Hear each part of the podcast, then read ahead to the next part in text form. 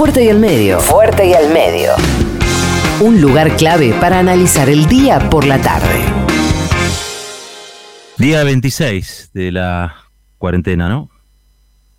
Si mal no hicimos la cuenta con el Charlie Swosky, día 26 de la, de la cuarentena. Y, y algunas cosas parecieron que se estuvieron discutiendo como el primer día, cuando ya es muy evidente que estamos en presencia de un virus que nos pone en una situación difícil de sobrellevar. Por momentos creo que todos nos sentimos un poco agobiados. Yo personalmente me siento bastante agobiado. Pero no agobiado por por el encierro, porque de algún modo u otro, al ser el rubro esencial o servicio esencial, a veces podemos salir un poquito más a la calle, nos podemos desplazar un poco.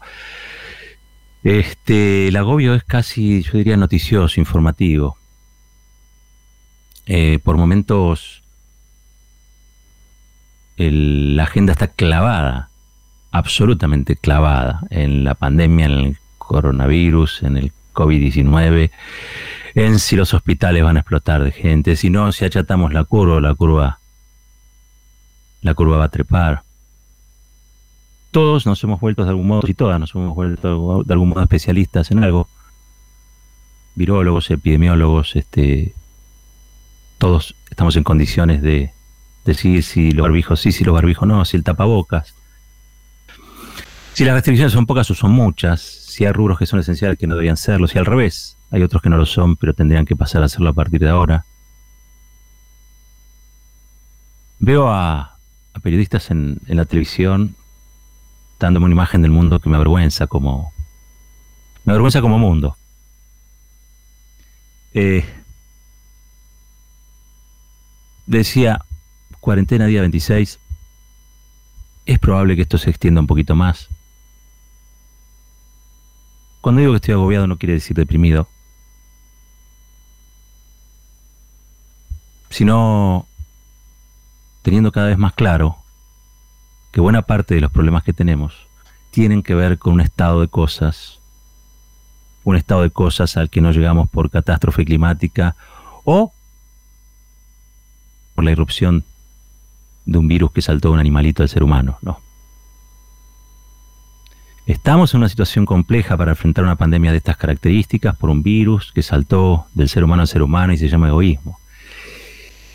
Y contra eso no hay pandemia que valga, no hay nada que nos pueda sacar más que reflexionar, predicar y generar algún tipo de conciencia política que nos saque de la sociedad desigual en la que vivíamos, en la que vivimos, en la sociedad estructuralmente injusta de la que somos parte y nos animemos a construir otra más igualitaria. Es dificilísimo. Es dificilísimo. Hay fuerzas enormes que patean en contra porque las estructuras injustas que son del padecimiento de muchos son de la alegría de pocos. Hay gente que el estado del mundo y de las cosas la ha disfrutado en este tiempo, aún en su injusticia, porque esa injusticia los, los tiene en un estatus privilegiado, los tiene en un estatus diferencial. Durante años denuncié que el neoliberalismo era más que un proyecto económico, un proyecto de carácter cultural. Y ese proyecto cultural pretendía que el hombre se transformara en el lobo del hombre y que todos corriéramos para ser los incluidos y no estar en el ejército de los excluidos del sistema. A algunos les importó, a otros no tanto. Pero lo cierto es que vemos las consecuencias de esa revolución cultural a la inversa, en la que el egoísmo se pavonea todavía y sigue siendo, casi diría yo, el valor universal de la concentración de la riqueza y la defensa de esa concentración. Día 26 de la cuarentena y hace 26 días que nos hemos animado a romper un poco con el esquema de cosas en el que vivíamos. Yo no sé si, como dice Ricardo Foster, es un momento anticapitalista, donde no hay que ser productivo para nada, donde uno le saca el cuerpo a ciertas obligaciones y asume otras, donde tiene más tiempo para estar con uno, donde incluso hasta puede llegar a tener mejor comunicación con otros a la distancia que estando este, en la proximidad. No lo sé, pero que es un tiempo distinto a todos los que vivimos, es un tiempo distinto a todos. Hoy hacía memoria sobre si alguna vez en mi vida había tenido o atravesado, pasado algo similar. Y recordé súbitamente la, la guerra de Malvinas. La guerra de Malvinas creo que fueron, si no recuerdo mal, eh, dos meses. Y recuerdo que nos obligaban a hacer oscurecimientos por las noches y en la escuela, a diferencia ahí teníamos escuela, nos metían, nos hacían meter abajo los pupitres. Y era algo que rompía absolutamente con lo cotidiano, ¿no? Con nuestras rutinas las rompía, las destrozaba. Y nos llamaba a ser otro modo, en un contexto donde las urgencias, las prioridades habían cambiado abruptamente. ¿no? Y me llevó esta situación a ese momento. No porque considere que esto tenga que ser un calco, no, no, no digo que lo sea. Pero sí vivir situaciones en las que las cosas se hacen de un modo totalmente distinto y lo que parecía inamovible se empieza a mover. Y un en vez de escribir arriba del pupitre te metes abajo porque puede caer una bomba y con este momento de la cuarentena que nos estamos pasando algo de eso sucede. Algo de eso sucede. Ahora tengo para mí una sensación eh, agridulce. Estamos discutiendo en el día 26 de la cuarentena, cuando hay gente que hace 26 días que la está pasando horrible, porque no puede abrir su taller, su negocio, su comercio, porque ya venía recontra cascoteado de los últimos cuatro años de macrismo y está endeudado hasta el caracú y la tarjeta está reventadísima y todos los paliativos que pone el gobierno sirven, pero sirven hasta ahí porque vas al supermercado o al mercadito y ves que los precios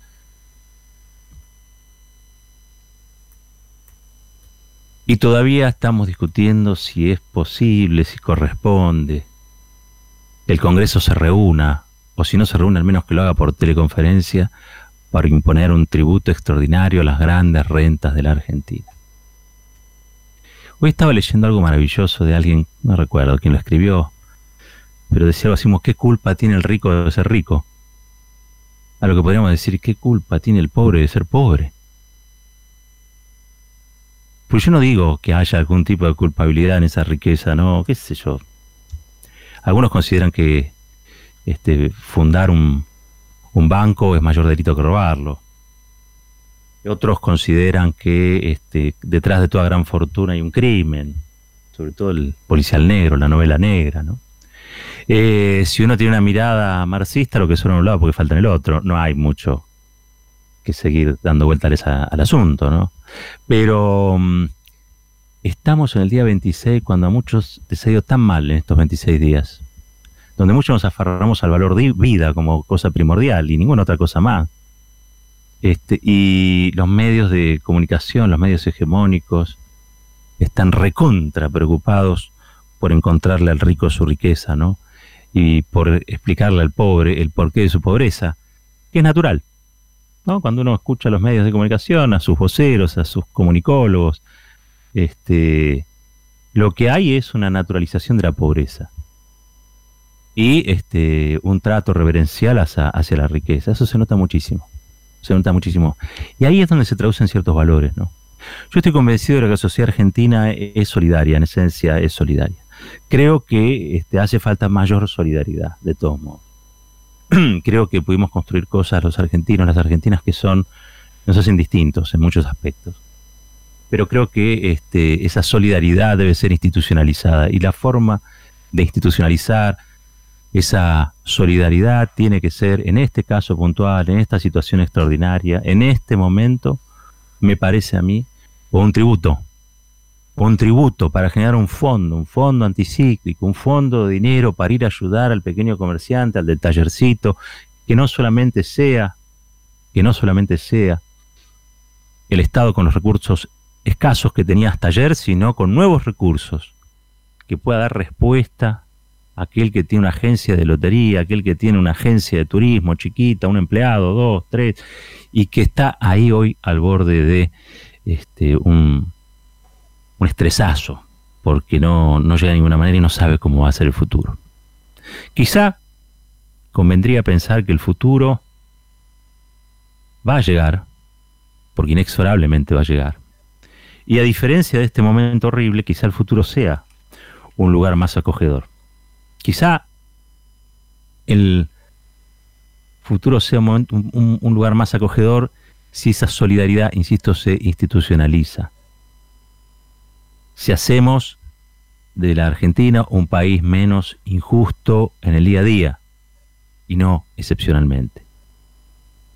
Ojalá que esta discusión alrededor del tributo de las altas rentas, tan castigado, tan castigado, me hacen acordar esos periodistas, esos comunicadores, esas periodistas y esas comunicadoras que salen por televisión el día que el gobierno, el presidente llamó miserable a Pablo Roca y a Techín, salieron todos disparados como si hubiera dicho una blasfemia. Un sacrílego entrando al templo y orinando frente al altar. Una cosa así. Entró a la santa iglesia del establishment y le dijo miserable, un miserable, que echaba gente en el marco de la pandemia. Qué increíble, ¿no? Qué difícil entrar al templo echar a los mercaderes. Qué difícil, qué es, qué difícil.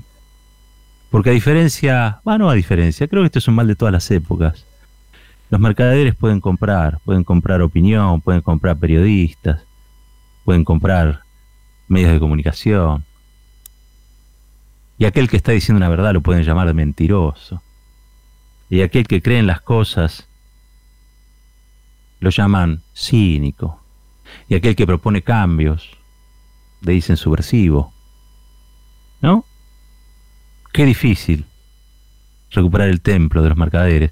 Qué difícil recuperar esta democracia para la gente, ¿no? Pero yo creo que hay allí un, una luz al final de todo.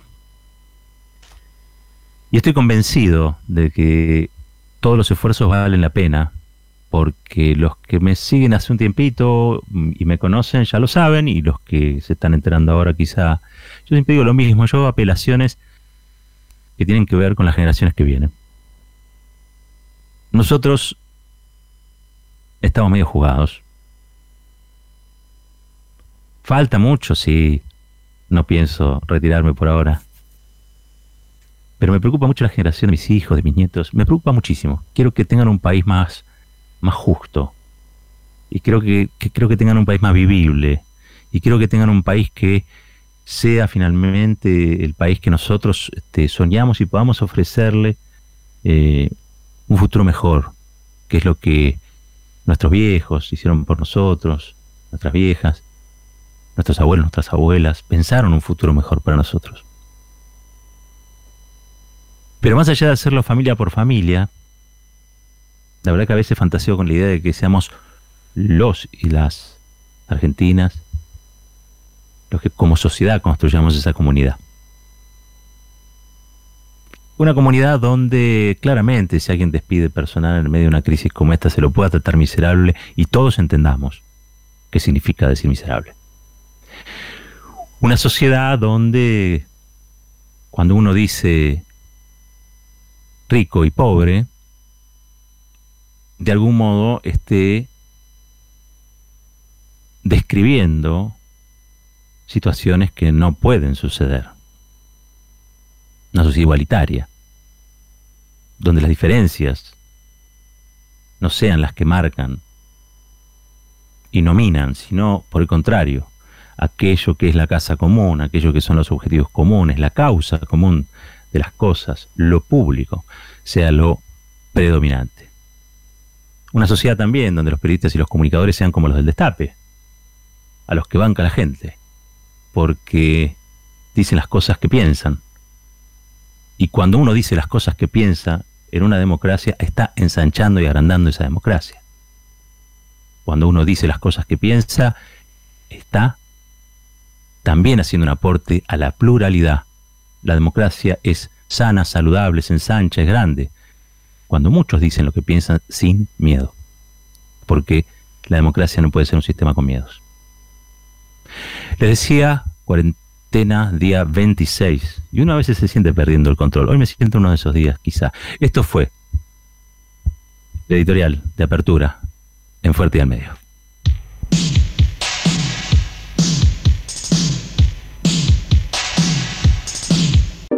La reflexión tiene su tiempo. Fuerte y al medio. Con Roberto Caballero.